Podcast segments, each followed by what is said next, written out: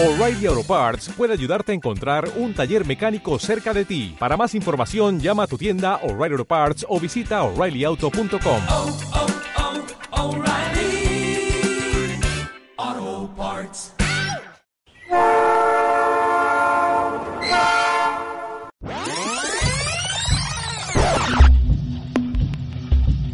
Un eslabón suspendido en el tiempo. Una incógnita en la historia. Un mito oculto en el mundo que conocemos. Leyendas verosímiles y fantásticas.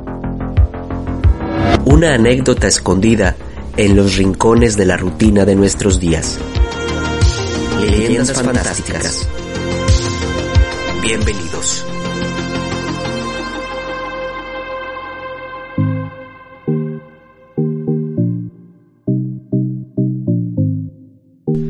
Hola, ¿qué tal? Bienvenidos al capítulo número 21 de Leyendas Fantásticas. Soy Edgar Silva y me da mucho gusto saludarte en esta nueva misión. Leyendas Fantásticas es un programa original de Morphosis Podcast, una locomotora imaginaria para recorrer a través de los sonidos una anécdota que ha significado una incógnita en la historia del tiempo. ¿Quieres saber de qué se trata la historia de hoy? Súbete al vagón y disfruta el viaje. En este mes de la patria existen historias maravillosas en torno a nuestro nacionalismo. Sin embargo, algunos dudan de que muchas de ellas sean veraces. La historia la escriben los vencedores, pero la reescriben los vencidos. Desde niños aprendimos en la escuela la historia del Pípila, un valiente personaje que durante la lucha de independencia de México aceptó arriesgar su vida, llevando una losa sobre la espalda para incendiar la puerta de la alhóndiga de Granaditas. ¿Pero de verdad existió el Pípila? ¿Quién fue este personaje tan emblemático en Guanajuato? El Pípila aparece y desaparece de la historia nacional con gran desparpajo. Hay quienes aseguran que su leyenda es precisamente eso, una invención creada por la imaginación, una súbita personalidad murmurada a partir de lo que se creyó haber visto, una delirante fantasía pueblerina.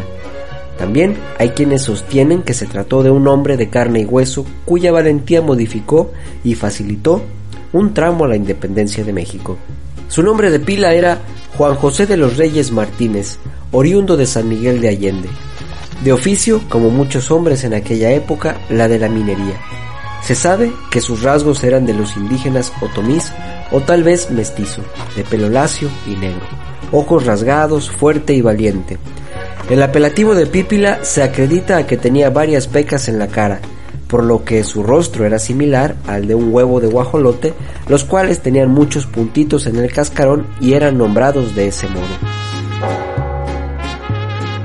Tras el grito de Dolores, Hidalgo consiguió un total de 6.000 hombres para iniciar su lucha. El Pípila se unió a los insurgentes de don Miguel Hidalgo. En pocos días entró sin resistencia a San Miguel el Grande y Celaya. Después tomaron a Totonilco. Para el 24 de septiembre, Allende tomó Salamanca, donde Hidalgo fue proclamado capitán general de los ejércitos de América y Allende teniente general. La toma de la Alhóndiga de Granaditas es recordada como la primera victoria insurgente en la lucha por la independencia. Aunque romantizada en la historia oficial, aquella batalla fue una especie de masacre. Se cuenta que 600 españoles estaban atrincherados en el castillo de las Granaditas con poca pólvora, contra 10.000 indígenas criollos y mineros furiosos. En cuanto a la toma de la Alhóndiga de Granaditas, aquel día de septiembre, todos los embates contra la Alhóndiga resultaron inútiles para el ejército. Después de tantos esfuerzos, Hidalgo y el general Allende llegaron a la conclusión de que la única forma de poder tomar el castillo era quemando la puerta principal. Y es aquí donde se tienen dos versiones de los acontecimientos. La primera versión sobre la leyenda es narrada por el escritor mexicano y periodista de la época Carlos María de Bustamante. Según sus memorias, cuenta que la escena de aquel viernes 28 de septiembre de 1810, en la lóndiga de Granaditas, don Miguel Hidalgo, rodeado de un torbellino de plebe, dirigió la voz a un hombre y le dijo, Pípila, la patria necesita de tu valor. ¿Te atreverás a prender fuego a la puerta de la alhóndiga? La misión era arriesgada, pues era necesario poner el cuerpo en descubierto a una lluvia de balas. Pípila dijo que sí. Tomó al intento una losa, se la ajustó en la cabeza, tomó con su mano derecha un ocote encendido y casi a gatas marchó hasta la puerta de la lóndiga burlándose de las balas enemigas. Un año más tarde de aquel texto, Lucas Alamán vino a negar tal imaginativa crónica. Según sus relatos, don Miguel Hidalgo, habiendo permanecido en el cuartel de caballería en el extremo opuesto de la ciudad, no podía dar orden alguna. El pípila le dijo que sin necesidad de ellos, se ofrecía a ejecutar la operación que se intentaba. Dándosele como en el momento, se le dio para comprar aceite de beto, brea y ocote. Entonces, arrimándose a la pared y tapándose con una losa, untó la puerta con aceite, llenó con la brea lo untado y luego le arrimó el ocote, con lo que fue ardiendo la madera hasta que completamente quedó destruida. El escritor y poeta mexicano Ricardo López Méndez se adentró en algunos parajes de la historia tratando de averiguar de una vez por todas la existencia del famoso Pípila.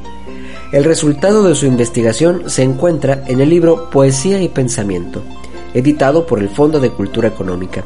Así pues, se puede concluir, según este autor, que la historia está dividida en dos vertientes, entre los que ponderan el juego imaginativo, como Carlos María de Bustamante, y los que tienden a reprimirlo, como Lucas Salamán. Pero de ambas versiones, una cosa se deduce, la evidencia de que el personaje existió. De acuerdo con la doctora en Historia de México, Úrsula Camba Ludlow, este personaje revela mucho del imaginario colectivo en México. Es muy difícil demostrar la existencia del pípila. Hay investigaciones, como Carlos García, que señalan que es un mito completamente infundado. Así lo publica un artículo del Universal. En el libro Instrucciones para vivir en México, el autor Jorge Ibargüengoitia señala que la biografía de Miguel Hidalgo y Costilla nunca hace mención del encuentro que sostiene con Juan José de los Reyes, ni la plática en la que le encomienda la quema de la puerta de la Lóndiga.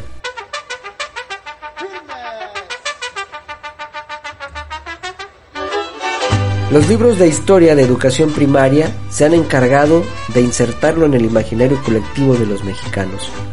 Juan José de los Reyes Martínez, quizá, al final, puede ser un referente a todos los trabajadores mineros a la llegada de los insurgentes a la hoy capital de Guanajuato, en la que unieron sus fuerzas a las de Hidalgo y Allende para tomar el edificio. El 15 de enero de 1939 comenzó por iniciativa del gobierno de Guanajuato la construcción de un monumento que hiciera honor a la historia de Juan José de los Reyes Martínez, alias El Pípila. El monumento fue labrado en cantera rosa por el escultor guanajuatense Juan Fernando Olaguibel, con una reproducción del marco, cornisa y remate neoclásico de la famosa puerta que incendió el Pípila en la Alhóndiga de Granaditas y que hoy sirve de acceso al mirador. La gigantesca obra fue inaugurada el 5 de febrero de 1940. Actualmente, desde su mirador se puede apreciar toda la ciudad y el valle de Guanajuato. Leyendas Fantásticas, escrito y narrado por Edgar Silva. Una producción original de Morphosis Podcast.